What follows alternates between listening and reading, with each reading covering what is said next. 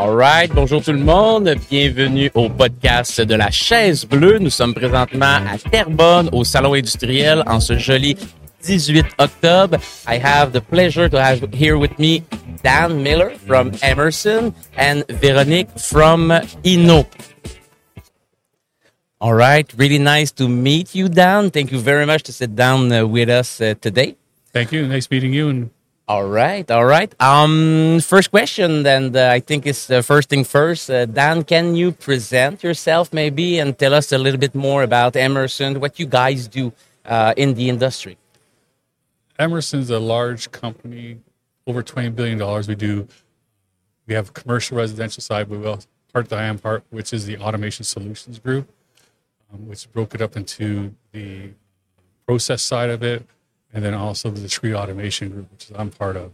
Okay. So we would do solutions for customers who are looking for componentry all the way up to a full plant solution of specified around Emerson, where we can provide them a full plant visualization, SCADA system, uh, componentry for automation. You're doing digital twins? As, yeah, digital twins would be part of our uh, PLC side of the business. Okay. Um, we own we've been in acquisition mode for the last, I guess, five, six years plus on the discrete automation side, where we've we've acquired recently a company called Progea, which, which developed the software Movicon Next or Movicon, which is really used in digital transformation for all the way from one or two asset monitoring all the way up to a full plant SCADA solution. Okay. Would you call yourself a one-stop shop? Yes, we would be. I would consider us a one-stop shop for probably 95% of all requests I'll never say we do 100% everything uh, because there's always something, one little gap somewhere, right? But pretty sure. much if a customer comes, comes to us with a question or a solution that they require, we can probably do it. All right, perfect. And is there any specific uh, area of a factory you guys are really good at, or is really the overall overview of the bit of the whole factory itself? With the floor to cloud solution that we talk about and we we emphasize is that pretty much from a plant, be it food and beverage, all the way to automotive, uh, to a process plant for oil and gas, we're from the front end all the way to the back end, right? I'll use example, uh, say a bakery.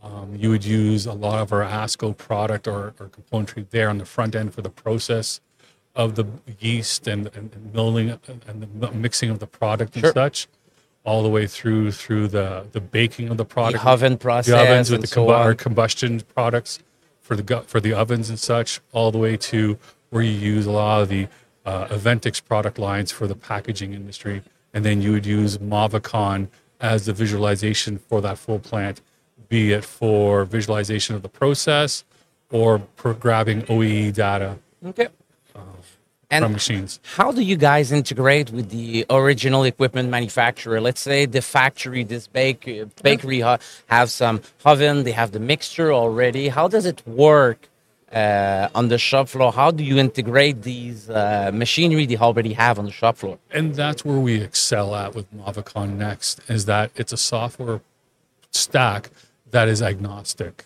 Okay. It has built-in drivers for pretty much every PLC company you can think out there. Is it, is it open source? I will know it's not open source. It's okay. an intellectual property owned by Emerson. Perfect. Um, that was that is a thing that you'll find with Emerson is that we we are strong in um, that we are everything that we provide to a customer is intellectual property of Emerson. Um, there are solutions that we do incorporate for some customers that is a little bit. I'll, I won't call it open source, but we'll take things like Grafana dashboarding. Sure um, we take which is an uh, uh, open source. Exactly. Yep. But we would N- Node-RED, I guess, as Node-RED, well. Exactly. So perfect. We talked to a customer with that. We are taking the data aggregation part of it. Sure. We we we, we incorporate that into our our, our stack uh, for PACEdge. That we already pre-package that for a customer. Sure. And provide that as a clean package for them, though it is open source. But then it's up to us to make sure that we keep that up to date for the customer um, we're in digital transformation. I find a lot of issues out there for customers is that they'll buy this from one customer, buy that from another customer, and get this for WAGES monitoring from another customer, incorporate that into the plant. But then say Windows goes to a Windows upgrade for 18. Now it, it falls onto the customer to make sure that all those different software stacks are up to date and talking to each other and keep talking to each other. And, And there is is that- breaking the links all of the time, that's for Exactement. sure, with, with all of the updates and so on. So with Movicon Next, being an intellectual property and we keep up to date and we're always updating it and, and massaging it, is that when a customer buys it from us or we do a solution for them, it's really beholden to us to make sure that they're most up to date with the most up to date patch or update for, for Microsoft Okay. or whatever in Linux. So And do you think that being this one-stop shop is the only differentiator for you guys on the market? It's not the only differentiator. There's a lot of, a lot of um, differentiators, I would think. Um, the one, another one that I would say for us is that uh, a lot of our competitions are very uh, segmented, right? You'll have a PLC company over here who's predominant, or you have another supplier of pneumatic components or maybe of process valves.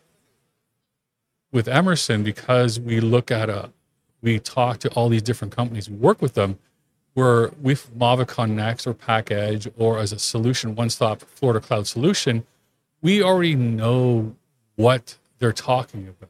Sure. We're, we're working with them for a solution, say in an automotive line, right? Or for, for or if we talked earlier, like in a bakery, we're already there. When the customer says, "Hey, I need a, I need to do a solution," or or I have a problem collecting OEE data on a machine, I can I can say yes. Okay, you're looking for this, right? For example, where we'll play at a customer, maybe they have something already existing from from another competitor. Because we're agnostic, I can take a solution for WAGES monitoring and really use a pilot project that's very narrow for them to get them started. And I think that that's a that's a problem where I see a lot in industry where a lot of companies, and I, I'll say even some large global companies, they'll they say, "Oh, I want to do digital transformation." Okay, what do you mean? what do you mean? What do you want? It is something you cannot buy by itself. No. It's a change of culture. It's Exact- a, it's not a project. It never ends Right. anywhere. Right. And then, and then the problem is that, okay, we're going to do digital transformation. And then I'll look at it and I'll say, we're giving this all this information to everybody. Okay. What do you do with it? What are you going to do with it?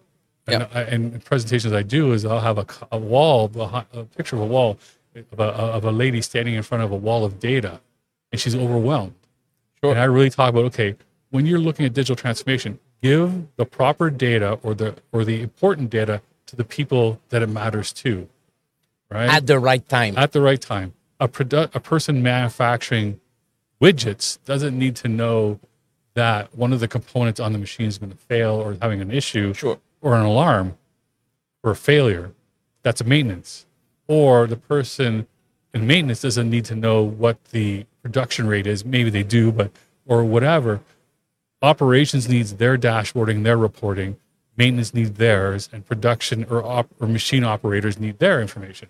Really focus it to those people, um, and that's where I really I work with try and work with customers as much as possible, saying really narrow the scope or the information to the right people, or you're going to overwhelm them, and Sure. then they're going then they'll become defeatist and say, "Oh, forget it." and then you'll be counterproductive compared to the exactly. original idea of being more productive. Exactly. So, and I I think it's a true uh, work of art to provide the appropriate information at the right time at the right people. And to prepare the people for that data too.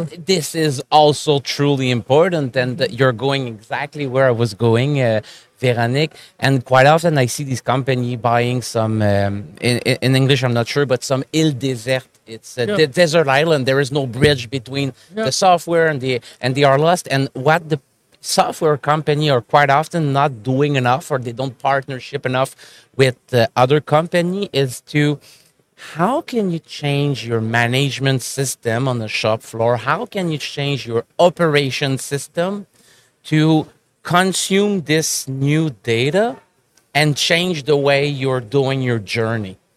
Are you doing some company or doing any um, work with the operator themselves or the supervisor to change their day-to-day work with so the in new other words, how are you making sure that the changes that you are doing really affects the day to day of your sure. customers? Exactly, or making making them more productive, yep. right? And, and do you accompany them? Do you have kind Yes. of customer journey or experience? Yeah. experience? So what I, I'm I'm not sure if I'm weird of this or, or strange, but I always when I talk to a customer about digital transformation, you read, look at the articles I wrote, is that it's really a journey that the com- the, the customer is taking, and I really tell them that I'm going to ap- accompany you on this journey.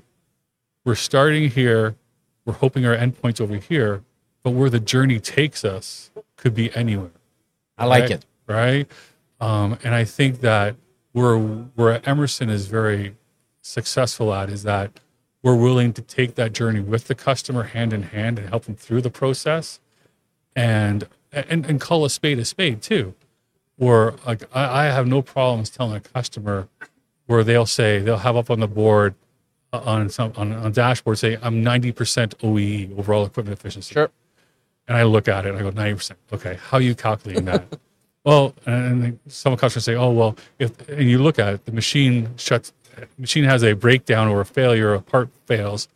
It's the operator goes over there, turns off the machine, then all of a sudden the tag gets lit up, and then they'll take the part out, and then they'll either throw it out or whatever. And then it's up to the operator to capture the failure. Sure. Okay. And to value the information, why Right, we had a failure to drive quality and so, So- on. I get it. Yep. So if the if the operator doesn't calculate doesn't hit the right part- Justification. justification of the failure, Yep. then you're getting da- bad data right away. So that's one problem right there. So the OEE then is it's not proper because because I believe that what you need for true OEE is okay. What's your most what's your top ten failures on a machine or a line? sure. Right. Take that Not data. the one you remember that happened two years ago when you had to slip under the machinery, you had oil in your hand, uh, on your face, and this is all you remember. It happened every other year. So Exactly. So that's one thing. So you have to automate as much as possible the OEE calculation Sure. or, or, or the process, right? Another one is that, okay, I have 90% OEE, but then you look at them and you look at the line, is that they might have two or three packaging lines or, or case packers, right? Wrapping. Sure. So two of them are in operation. The third one is a spare. But you have 90% OEE. Well, yeah, was, there's the other one's a spare. But then I argue saying you spent three million dollars or five million dollars for a spare line. If I could guarantee you a ninety to ninety-five percent OEE or uptime on the other two three lines, million capex investment. three million, still- three to five million capex on that third line that you're not using, you can use somewhere else. That's when the light goes on, going, "Oh, We got money sleeping there. money sleeping there. You're not using it. It's not there. So why not push back on the OEM saying, I want you to guarantee me a 95% OEE so I don't need to spend another $5 million with you. But I'll also make sure that you work with me in keeping your uptime. And I that- like it. Right? So that's one thing. And I I- would like Yeah, go ahead. it brings me a lot of questions that are outside what you were explaining. So if I can have both your permission to slip just outside this this this you got mine, topic, Veronique, anytime you want. uh, is there any kind of persona or maybe a kind of a, a, a typical industry where it's more difficult for this message to resonate, or maybe on the opposite side, people you see are eager to change because in their industry they have a lot of subvention or they have a lot of pushing from their customer to transform. in the five to ten years I've been uh, not quite ten, but maybe five, five to seven years I've been working in digital transformation and working with solutions for customers. Um, I made I made a, assumptions initially in that um, I thought that the big boys, I'll say like a like a big customer, like an automotive, like a maybe a GM or a Magna, right, or a, a Grupo Bimbo for food and beverage, right, or those kind of companies, they already were collecting that data and using it, and that became uh, no. They were they were accumulating data, but they were doing a lot of manual reporting or manual operation so they needed to update. So one of the things I see, I, I do see there in industry is that a lot of companies need to automate the process. Um, analyzation of the analyzation. data, taking Not- not- decision based on Not it. so much or- analyzation. They need to automate the process of gathering the data, okay, gathering the right? data. right, right? Like sensors and such, right? Like make like so the operator does not go to the HMI to provide a menu to say uh, part failed because it skipped off the line or or we had it or, or it was flipped over.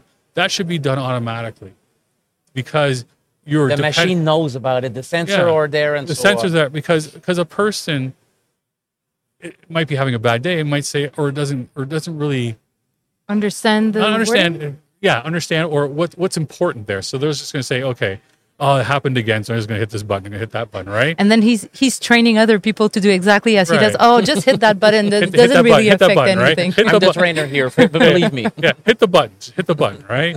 And so for a, for a for a, a plant uh, engineer or or a sustainability person who's looking at improving the process, when they look at the report, they say, "Oh, this is the thing. Oh, this is the number one thing." But if they're always hitting that button because And they are misled somewhere misled, they right? don't want to go to. so that is where I think that you need to accumulate the proper data. Is that okay? You do it automatically, and I do believe like the main uh, instigator of before and after is COVID. Okay. Okay, um, before COVID, um, organizations like PMMI and, and other c- companies deal who deal with industry had reports before COVID that uh, 60 to 70 percent of CPGs would never give access to their data or information on the plant Sure. floor to an outside OEM. Okay, it was just because of cybersecurity and such. COVID has changed that a lot, where that number has flipped to where now it's about 60 to 70 percent of companies will actually um, give access to an outside OEM to the production line to maintain their equipment. It, it is crazy how many OEM have opened this new line of service into Yeah. the aftermarket to monitor the machinery, Yeah. goes in service, uh, parts, and so on. uh, and for the last since for the last three years, four years, I've talked at a lot of conferences to uh, or or groups for OEMs, and I, I at the start of COVID, I was talk I, I, I called it monetarization of OEE, monetarization of IoT. Sorry, my Yep. apologies. Monetarization of IoT. I came up with that term, and they're like, "What do you mean?" I said, "Okay." You could provide a service to a customer, ongoing relationship to an to an end user CPG, where that you could rem- monitor your machine for them as a service, and then be able to see um, if you're going to have a failure or, or or something going wrong on the machine, be it a motor running hot or a vibration, A bearing that will bearing fail in fail. rings with the noise, the vibration. and then contact the CPG or customer say, "Hey, we're getting this information. Do you want us to go in there, or maybe as part of this service that you're they're going to pay you for is an ongoing ongoing services contract of maintaining their equipment."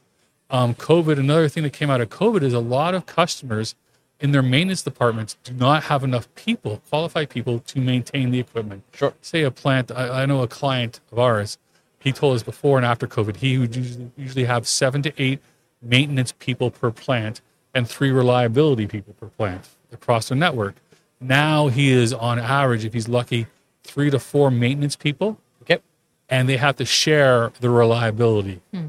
Amongst plants. So there's not a lot of technology. Fifty percent and less than fifty 50% of the reduction. original effective. Right. So they have an issue of maintaining that equipment ongoing, right? And with that, a lot of the historical uh, or the hi- history of the machinery has left with those people who have either retired Yep. or moved on. Knowledge, knowledge, knowledge. Knowledge retention. Yep. Knowledge management. So what I talk about a lot is okay.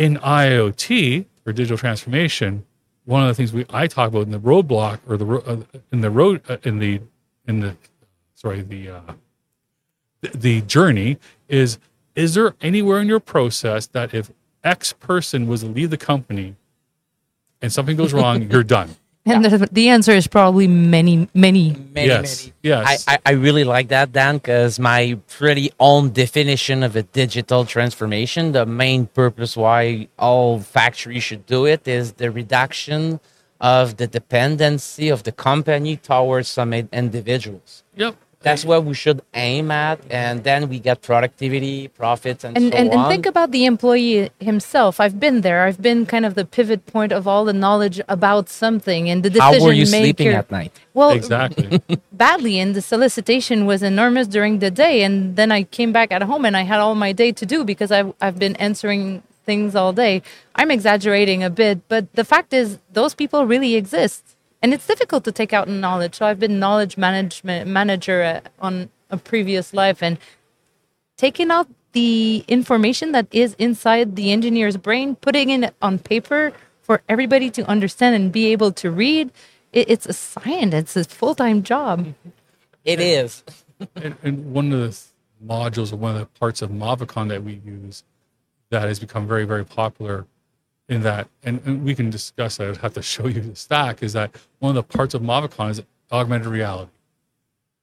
And where customers are able to use augmented reality to either walk through the plant and get data on a tablet or on their, if they're having the glasses, get all the information there and see where there's an issue popping up or something's running hot or something. But also giving access through augmented reality. And it doesn't have to be like the video game thing. It could be on a tablet or an iPhone and say, um, say a gentleman is or a lady is who is knowledgeable as an engineering uh, engineering manager or maintenance manager has gone home for the day and something has developed in the evening the augmented reality gives you the ability to hover over that piece of equipment and patch in that person from remote and say, "Hey, can you help me with this?" And Anywhere, any place, anytime. Right, and a lot of our clients uh, are using that to share information amongst plants. Yep. Right, and not so much where they're comparing plant to plant for production such, but helping the knowledge base where they can use a, a, a, continuous improvement, continuous improvement, a subject matter expert on maybe a gear motor or a gearbox from plant B can help a person at plant A who might be a more junior person. That is digital transformation. It is really That's neat. IoT. And I truly believe that digital transformation is a matter of culture at first. Yes. Then you shouldn't uh, increase your intensity of sensor, IIoT, AI, BI, name it, whatever. There's so many software to sell. But one of the things that is really that, that truly lack at first is the improvement of the digital culture within the company. So no, I, I really like it. And question for you, Dan, uh, at Emerson, in the year to come, what's the next big thing? What don't we don't see much today? If you can talk about it. If you can talk about it, I'm, try, I'm trying to get some special secret right now, but um, uh, I, what's the future like? What's the future like? I think the future is endless. Um, there is. Uh, I like that. the is endless. Uh, I think it's. Uh, um, how can I say it? Is that it's not going backwards, right? Technology is sure. always going forward. Um, if you look at the history of Emerson, um, we've been in acquisition mode uh, of software solutions and, and, and, and products um, that just add on to the full floor to cloud solution. Um, we just finished a acquisition of a company called Afag out of Switzerland that manufactures bowl feeding equipment, uh, grippers, and, and, linear actuators. Are servo actuators. Um, another one we acquired was Flexim, which is which is bolt-on sensors to help um, for fluid dynamics, fluid mo- uh, fluid uh, monitoring. Mm-hmm. Um, and I was really excited with that one in that a lot of conversations I have right now for digital transformations around WAGES monitoring, water, air, gas, electricity, steam for sure. reducing for customers to reduce hit their CO two reductions. Okay. Um, and I think that that's really changed. So you, you, see a trend toward this uh, environmental, uh, the environment uh, impact, yes, yes, because carbon think, footprint and so on. Exactly, because um, where I think it's really changed in the last three years is that a lot of companies were giving it the talk of I want to reduce, I want to hit my CO two or or net zero by 2030. Sure and they talked about it and they made commitments, but there was no um, really legislative or really no penalty if they didn't if they didn't achieve it. There is that. not much, but it's getting there. Now there is in California. There is government wise, but actually on top of that is that you have companies now that are going out there to issue bonds. Sure. Bonds, which is a public, which is a publicly uh, traded entity. Sure so allowed someone else to pollute right yeah. well yeah, no, yeah, no, no no no no i mean so so they're, they're issuing a bond say hey we're going to use this money to improve or help us achieve our co2 reductions okay. right so it's money that people are giving them to invest in their co2 to help them achieve their co2 reductions and now because that is a quantifiable investment that's mandated by the sec it means that now they have to provide the proof that they've hit that information, that they've actually reduced So by you two need to monitor. So you need the And you need the monitor. And KPIs. you need the KPIs. You need the Here data. the A- IIoT. Exactly. so now what we're working with customers really hand in hand is now we have to help them get that data. Where were they at? Really where neat. they're going. And I'm So- happy you brought that to the table because it touches a, a lot of uh, the value that that we have, uh, our generation, our Yeah. people in the industry, and now that we're talking about it, there's means to uh, be able to measure it and to quantify it. So and, and there's and there's uh, investors out there who are willing to either break even or, or take a little bit of a loss to looking for the future. And I think that's a big change in that they're like the investors are saying this is for the future of the next generation. We're willing to fund your your your endeavors in reducing CO two. Um, it doesn't really have to make us money as long as you break even, right? So I think thanks for But- those people to be there. yeah, and I think it's really important. And I think that uh, with Emerson, we have made our own commitments, and we do monitor our to own ease that work for your Yeah. customers so they Yeah. can say they are carbon neutral and exactly. so on. and I Love think that where I can go to a company and say, "Listen, uh, when you work with us, we we talk the talk, but we also walk the walk." Right? We've made our own commitments. We're monitoring ourselves. We're we're, we're doing we're, we're investing in, in in technology to help us achieve our carbon our CO two reductions and carbon neutrality. Um, and so we we work with you doing the same the same uh, journey, right? The, the same. We'll walk the journey together, it, right? it- it's one of the g- very good, maybe one of the best answer I had today for the year to come. And what's the best next big thing? You know, the environment is one of the things I think we share that is truly important. So I'm really happy to see that company like Emerson is truly investing themselves into ease the work of these company to be carbon neutral, to monetize it, and uh, Being a leader, Yeah, a no. leader amongst leader. really really good job and talking about leaders um dan question for you let's say we will receive our uh, ministry of uh, economic innovation and investment here at the podcast. Let's say mr do you know pierre fitzgibbon? Do you know him? You know who he is? No, no? So, I, to be honest, je suis pas un Québécoise. Je viens d'Ontario.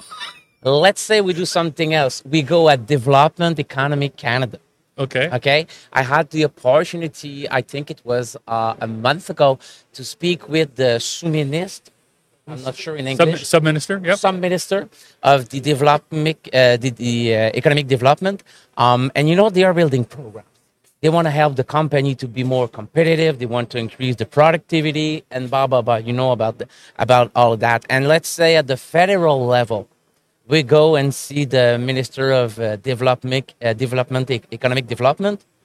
What would be your question you'd like to ask him? Oh, what question to ask him? Interesting. For And I must say that I know that Dan has been working in politics in the prior life, so it's an even, even more better. Yeah, yeah. interesting answer.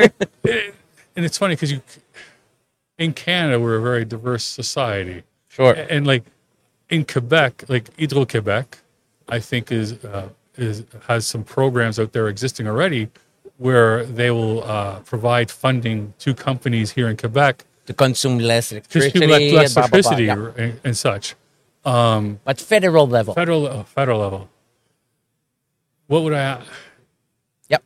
How are you getting value from taxpayers' dollars in investments in in digital transformation or making companies smarter to compete on a global basis?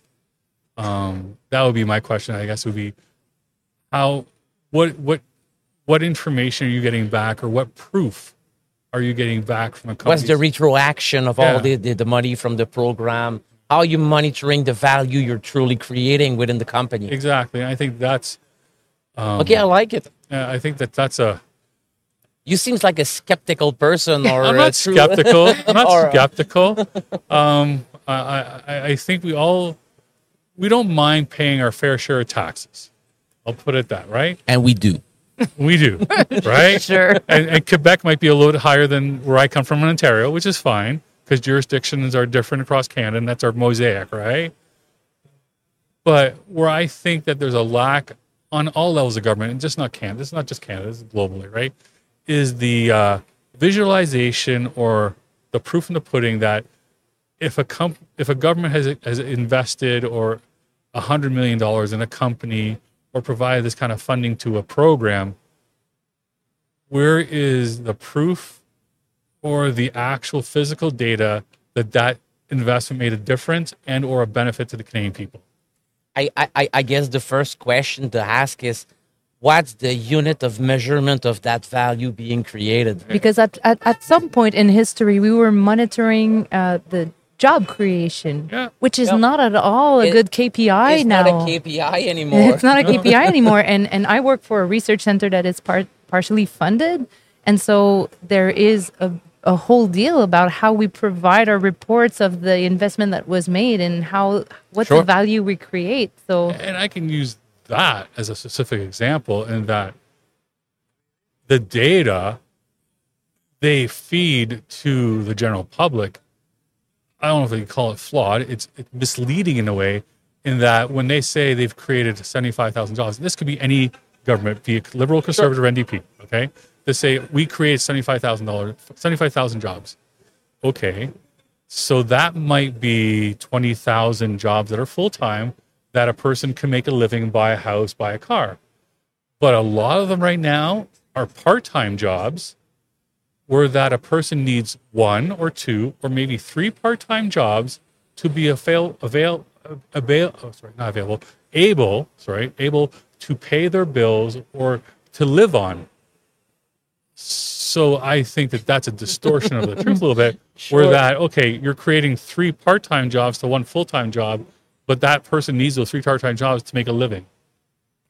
there's no equivalence. Yeah. No It- equivalence. It's it's it's it's, it's KPIs flawed. are tricky, and I think they go through so yeah. much levels of reporting that sometimes it may be a bit scattered and s- a Yeah, bit. yeah. So now we're getting into political discussions, but okay. yeah, but, Please note that um, this is this is not an Emerson thought. This is a Daniel Millard thought. Okay. I, I really like it, and uh, I, I really uh, will get towards the, the the point that how can we measure what's the unit of measurement of the value we're creating with the money invested in proactivity of the co- productivity of the company and so on. So uh, I I keep that in note. Um, other question for you, Dan. Uh, in the past year, um, what was one of the book author conference that you saw that truly inspired yourself to be a leader today. Go in front of many companies have a you know you have a lot of conversation. You seems to have a good uh, uh, opinions on so many topics. So how do you wh- what's one of your best source of uh, energy and uh, creativity? So unfortunately, at this present time, I forget the author. okay. Okay. which is too bad for him but yes, but there's two books that I read in the past year um, that are on based on presentations and or um, actually, you know what? I'm taking notes. Grab me. Can you grab my uh, my backpack there? Sure. Are we, sure You're live, okay? no This problem Super. I can look it up. Jason. We were talking about memory losses. Yeah. the the memory bank has exceeded its value right now. Now you you, you just tricked yourself because you got a really good French, huh? I got one sentence that you have Oh, the accent, you have parle- the proper je- wording, je- and je- so on. Je parle français, mais c'est pas. Je suis très euh, insécure dans mon, mon, mon, mon français. Oh oui, il y a de la famille à Québec. Là. Il va comprendre si on parle en français. okay, perfect, no problem. But Oh. I'm really happy to practice my English anyway. Okay, so I have it on Amazon, so Sure. I can look it up. So the the author had written. So I've been doing in what I do for a living for 25 years, where I talk to customers and, and present to customers. Yep. And um, it's funny. I always talk about in before. I always say I called it the throw show up and throw up. Okay. right? And then sales, where you like you have your your portfolio of Emerson products or whatever, and you really don't know what the customer is looking for. You don't know what the Sure. what the solution is or what the what the problem is. So you just kind of they say, well, what do you have? So you just kind of open up the catalog and go, Bleh. right? Show up and throw Show up. up and throw up, right? I get it now. Okay, right? perfect. Yep. Show up and throw up and see what sticks to the wall. And I guess talking to colleagues and working with colleagues we've been, we've been doing for a while, we kind of figured, okay, let's talk about the solution cell now, right? Okay, so we have no service in here. No, unfortunately, we Oh. don't. Okay, so I will get. I will email you. You're gonna get back to me. I'll get back one? to you on the office. Perfect. So the You office. remember the name of the book? No. Okay, it was there as well. for the longest time, I actually had the book in my backpack, and I took I took it out when I went to Pack Expo this year, and I didn't put it back in because I have customers ask me, "Oh, how do you this presentation you're doing? It's very right." And I'm like going very very narrow and very specific to what I want to talk to, and, and it's funny because I, I do the because a lot of customers say, "Oh, I'm not sure of Emerson." So I have the slide. that This is Emerson. We've been around for hundred years. We do this, this, this, and this. But then I say, okay, let's talk about you what do you do? What are your problems? What keeps you up at night? Exactly, right? And then, and it's uh, Veronica and I were talking. She has a slide deck that she was going to go through with me today It was 50 slides. I said, I, and I didn't tell her this, but I said, when I go to a customer's with a PowerPoint, I have 160 slides because Emerson is so vast and discrete automation is so vast. You just don't know what you're going to choose. I don't know what we're going to talk about, Yeah. right? Sure. And so my colleagues are looking at me like, oh my God, we have 160 slides. I said, no, no, no. This is behind the scenes. Sure. We have a conversation to have with the Conversation. customer at first. So my colleagues, they got, they were nervous in the beginning where I said, okay, we're going to talk about this. What are you, what is your keeping you up at night, right? And they're like, okay, but then maybe the conversation doesn't start really well. Okay. So then I pivot a little bit and I go, okay, so this is what discrete automation, the legacy FLMC side of it, and then the new, we'll call controls and software. So our hardware side of it, and then our PLCs and controls and software side of it. And then they'll see that. It's only two slides. It's very, very, very narrow again. And then they'll usually say, oh, I use that, or can you help that with it? And then I go into Movicon next, which is the software stack. And then when the, depending on how the conversation goes, then I can go into and really narrow in to what in the power of my PowerPoint of going to where I need to talk to.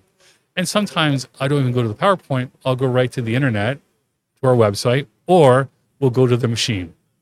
Directly on the shop floor On and shop floor show go- them what it show could them. look like as a solution to the current solution, problem right? they have. Exactly, yeah. right? The best presentation is actually out there, right? It's, Right, it's there.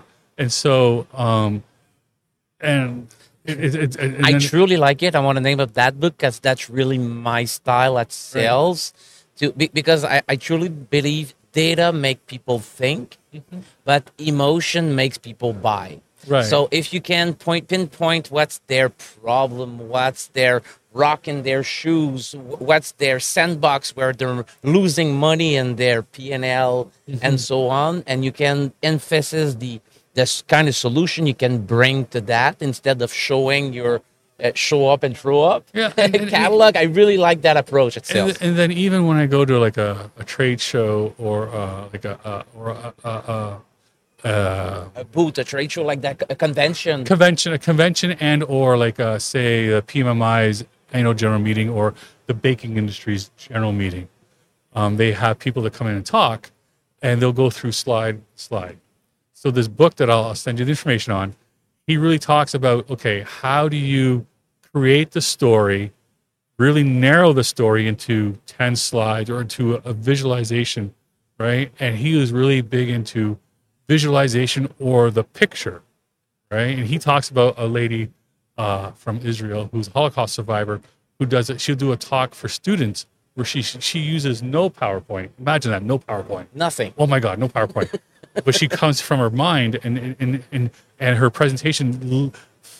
It, it's a breathing, living thing. It's a in- storytelling. storytelling with- ability. Yep. exactly with with the, with the children right who know maybe a little bit of the holocaust or what it was about right and so um, he had one where he was doing a presentation for uh, hunger um, for i think world vision or such and he put a, a slide up of uh, we probably see it in, in, in the tv where it was a child who's who's starving and he had it up there and it was like boom right there and this is what uh, this is what we're here for. And he really talks about that's what you need for your message. And i i read that i looked at that and i was like oh okay. So i really did that for my presentation for digital transformation where i was like i had the slide of the lady in front of the data. We talked about that. That's it. right another It's one a of my, strong image. yeah, strong image. Another slide that I use is a a, um, a, a, a cartoon, a comic of a of a of a, a gentleman, uh, Gulman, uh, like uh, he's uh, eating a lot of food, right? And they just like, right? Like And I- those hot dog, uh, yeah. con- des Yeah. concours de mangeurs de hot dog. yeah, yeah, hot dog competition, right? I use that in saying, okay, you want to implement IoT, but don't take on a project that's too big right away. Sure. Scale down, have a proof of concept or proof of a proof of concept uh, project that is very small but scalable. Make Start it a success story Make for the success story. so you can now get buy-in from the people on the floor, the operators, get it in from management and such, and then you scale it up, right? And then another one I use is a picture from a a, a, a fighter jet um, that also has a whole bunch of instruments on it, and I talk about visualization. Okay, again, you have there in a in a in a fighter cockpit. I think you have like 125 dials and sensors and stuff, but really you only need five of those instruments to fly the jet. Only five. That's it. Everything else is extra, right? So it shows you narrow down visualization. Sure. And so the first, so I, I for me that was a very big leap, and colleagues were like, "Whoa, boy!" But you know what? Where are you going with Where are you going with this? but we did. I did the presentation at the uh, at the uh, at the at the convention, and I had, I'll say, eighty three people come up to me after saying, "Can you come talk to me, or can we come get you?" I really Yeah. like it, and I will be thrilled to do a presentation with you, Dan. Now, this is my kind of thing as well. Yeah. Um, last uh, question uh, for you, Dan. Um, let's say we uh, we walk down the alley here. We find we find uh, all together a magic stick. You have only one wish. What would you change in Emerson in one band? Money is no object. The time is no object. The emotion of your colleagues are no object. You know, everything can happen. And it's the in the privacy of us three in the podcast we're recording. recording. Nobody will. No uh, stress. We'll, we'll, we'll hear about that. Yeah. What's, So- what's the audience approximately of the podcast? You don't want to know. So, um, what I would change in Emerson? Well, um, I have to be, I I have to think about that one. Okay. Um, I, I would say there's lots of things that you always think can be better, right? But uh, you don't know what the the other levers that have to change to Sure. do that, right? Um, And your company is growing pretty much by acquisition. So it, it, it's a business model that is moving all the time. And Yeah, it, yeah. it's, um, I I think that uh, there's always um, newer technologies that I I think that uh, we're looking at investing in or acquiring. Um, I hope that we never lose that as a, as, a, as an edge. We're always looking. I think that we're really good at looking five, ten years down the road. Sure. Um, maybe how we plan that, plan to get to that road or that destination might be a little bit better, but um, that's something very minor. Um, So you didn't answer the question yet. I, I, I now we're filling the space now, held, letting Dan think about it. Maybe a special acquisition. I don't know. So, a, a new kind of technology that would ease the rest. I don't know. Um, well, yeah, there's always newer technologies out there that we're always looking at. I don't want to influence the answer, though. I'm really Um, bad now. No, no, it, it's a. In my position, I, I, I have to be very careful what I say. Unfortunately, I understand. Um, and I, I, guess I'd have to um, really, uh, hopefully, it doesn't ruin your podcast. Okay. I, but- I, I, I have something. Do you want to get back to me on this one? Because I have a special invitation for you. Oh, Okay. Um, sure. I'll, I'll I'll come back to that one. As I said, I, I because we're going off the cuff here. What I can, what I know, and what I say, Sure. are very uh, very different things. So um, I, I- would have to reserve judgment on that answer, and so that I don't get in trouble. I know that in every company, and as large as Emerson is, probably common knowledge. You know, when you learn something, everyone can learn it at the same time. I- I- collective I- intelligence or like yeah, collective knowledge. ways to and- share. And, and even like I think in the last couple of years, Emerson's made significant information, inf- significant investments in that uh, avenue of collecting information t- internally and be able to share it amongst the team. Yep. Um, significant investments, and making us quicker to respond uh, internally to uh, bringing a group a group think and or various people from a global perspective to solve an issue internally or externally for a customer. Right.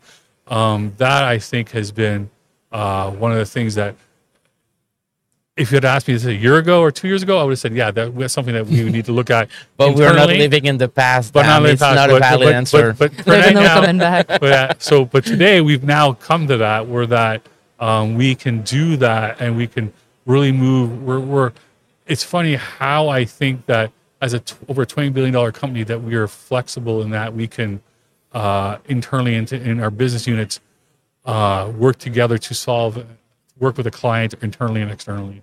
So um, I'll reserve judgment on that. I'll come back to you on that. I Perfect. promise. But that was a wonderful answer. Yeah, I, I truly believe it was. Um, my uh, rain check to you, Dan, is that um, on November 8, 9, and 10, we, the Chaise Bleu and GLM, will be at the Marriott downtown Toronto.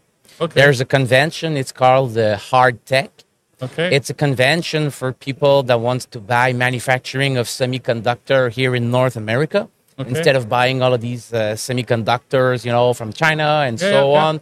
So that will be a pretty big convention. I think there will be around five, six hundred people that will come down. You told me you were from Ontario, Yeah. so I will be in your landscape. I will be on your ground. I'll be there with my podcast if you want to come and visit me in front of these people and you have that answer, you'll be more than welcome because the talk with you, Dan, was truly rich. You've been really open minded. C'est très gentil, très Thanks for your uh, thanks for your time, uh, Dan. Un It was invité de truly, uh, absolutely, Je- truly like it. Yeah, thank you. No problem. Uh, I live 50 minutes from downtown on a good day, maybe an hour and a half on a bad day. Um, I'll be at the Marriott. the Marriott. Okay, Yep. so uh, send me a courriel on that. I will. I'll be there. Um, I think that our team will probably be there He because said he'll be there. yeah, Yeah, so- c'est le 9, 9, 10, 11 ou 8, 9, 10? Uh, we- uh, uh, 8, 9, and 10 November. okay. Okay. I have to look. I have to look at the schedule because I think there's Sure. another there's another trade show in Quebec on those same dates. I think somewhere, but I have to look at that. Uh, I'll make sure that uh, I'll be there. Uh, I would think so. Emerson's very big in the in the semiconductor industry, where we uh, supply products to the uh, manufacturers of the of the machinery who build the chips and such. And you are correct. There is a significant investment here in Mm-hmm. Oh, North yeah. America in bringing back chip manufacturing to North and America. chip manufacturing and also hard tech equipment. Yeah. You know, people doing thermostats, people building all these products made from semiconductors and chip and so on. There's a lot of movement into it, so we've been asked to par- participate there. So uh, Well, that is uh, Emerson is in that industry. Uh, we actually just spun off uh, the commercial residential group Okay. from Emerson, so that would be companies like White-Rodgers, sure, uh, Copeland compressors. So they are very big in that. So White-Rodgers is your thermostat you see on your wall. So that that maybe I'll see some people from Emerson. yeah, uh, I, I'm going to check to make sure that we're there. so because I have I, I have uh, it's not my group, so I'm going to make sure that we're there, and I'll I'll come down and definitely talk with you. We'll have dinner. Absolutely. Okay. So Dan, thank you very much Merci for your beaucoup, time. Chantal. Truly Merci, appreciate it. Véronique. Merci Okay. beaucoup, Véronique, Merci. comme euh, co-animatrice. euh, Je t'adore. Merci Ah. pour ton temps. Ben, Dan, Well,